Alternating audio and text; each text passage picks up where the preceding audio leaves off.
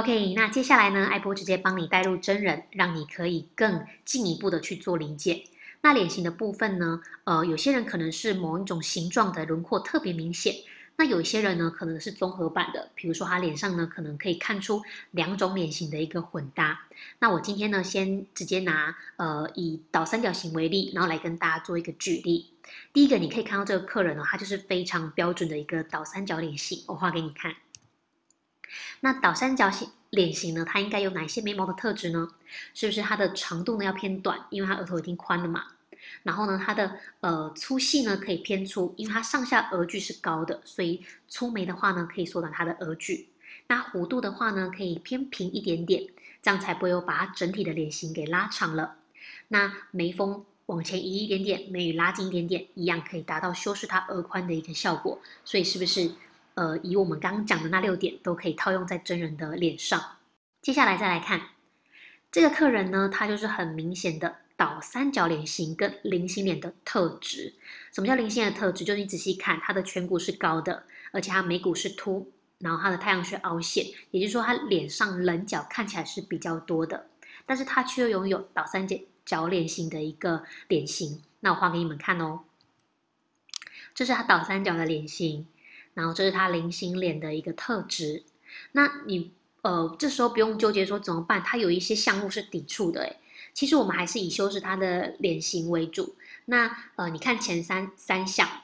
他的话呢就是以修饰脸型为主，比如说呃因为他的是属于倒三角形脸，所以它的长度呢就不适合太长。那粗细的话呢，你可以适中稍微偏粗，弧度的话当然倒三角形脸比较长，要把它偏平一点点。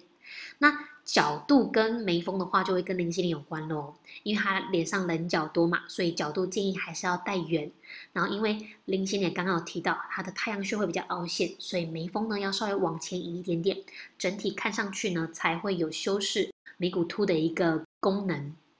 那接下来哦，就是我们的第三个脸型。那你可以看到哦，其实这个客人呢，他有一个非常漂亮的鹅蛋脸跟倒三角形脸的一个综合，我画给你看。就是鹅蛋脸，但是你有没有看到它鹅蛋脸以外，它的眉额头是不是比较宽的？像这样子。所以呢，其实我们最主要呢，鹅蛋脸已经很很棒了嘛，所以我们在脸型上不用做太多的一个修饰，主要就是把它的额宽呢给缩窄就可以了。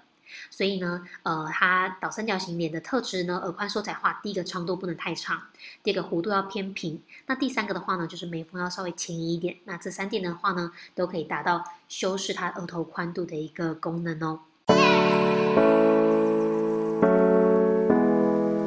OK，整体下来呢，呃，给你修饰脸型的眉毛六大特质，然后再帮你做个重点整理，再帮你带入真人，那这样子有没有对于修饰脸型上有更更深入的一个理解了呢？那呃，其实艾波呢，之前在 YouTube 影片呢，就有针对这七大脸型做一个拍摄。那包含就是说介绍他的一个脸部特征啦，然后代表人物啦，跟建议的眉型啦。那我会建议你们就是可以先呃针对今天的课程做一个呃理解之后，你再搭配那七部影片去看。那我觉得应该对你们更有帮助。那最后艾波要提醒大家哦，上述给你的这一些重点整理啦，或者这些呃修饰脸型的一个眉毛特质啦，最主要是可以让刚入行的你呢有一个参考的依据跟方向。那但是最终还是建议一定要灵活使用，因为毕竟眉毛还是做在客人上，然后还是要以客人的性格、他的喜好为主。就像有一个女生，她假设她脸真的很长，可她真的就是喜欢暗黑色系，然后带有欧美特质的一个眉形，但是你却是给她设计一个平眉，她怎么看都觉得奇怪嘛，因为没办法展现她的性格。那如果说呃有些客人，比如他长得真的很清秀，可他却喜欢一个男士刀眉，那这个就势必要拿出你的专业给他建议了。OK，那以上呢就是透过文字、透过图案，再透过真人的一个照片呢，让你们对于脸型的修饰呢有更深入，也更好去做理解。那希望对大家有帮助喽。那我们下部影片见，拜。如果你想看更多更完整的课程内容，欢迎订阅爱播 YouTube 频道哦。